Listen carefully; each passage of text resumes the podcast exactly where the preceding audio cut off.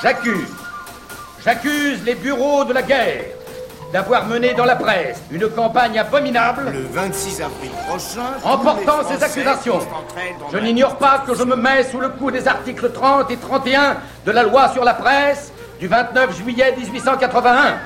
Et c'est volontairement que je m'expose. C'était à la une.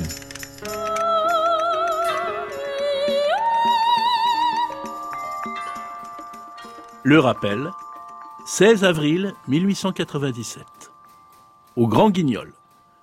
Comme elle n'a pas grand-chose à faire en ce moment, la préfecture de police s'acharne sur les chansonniers de Montmartre. Tous les agents de la sûreté disponibles sont en mission dans les différents cabarets de la butte, prenant des notes et signalant les vers qui leur ont fait monter le rouge à la face. Aussi, ces pudibons subalternes, pour donner à leur chef une haute idée de leur pudeur, et de leurs aptitudes littéraires, signalent-ils impitoyablement les couplets ou les scènes qu'ils n'ont pas l'esprit de comprendre. Nous avons annoncé la fermeture du Pierrot Noir.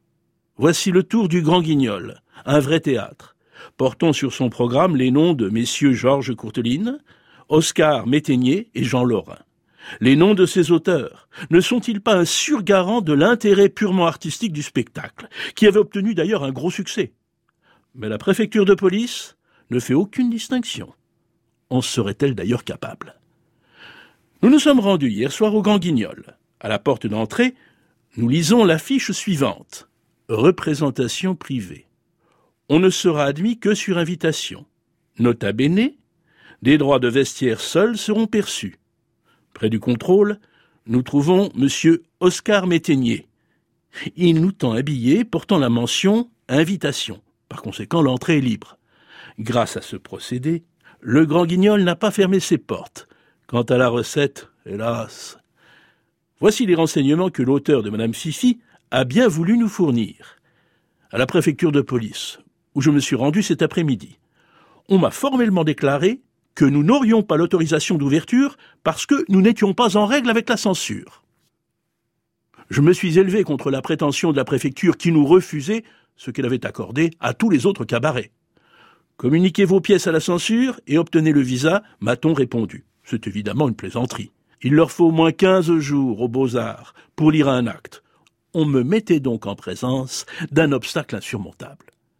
J'ai fait demander un sursis au préfet. Il m'a répondu qu'il avait l'intention de ne point accorder aussi facilement que par le passé l'ouverture des établissements similaires aux nôtres. Je lui ai fait alors remarquer que nous procédions non pas à une ouverture, mais à une réouverture, ce qui n'est tout de même pas la même chose.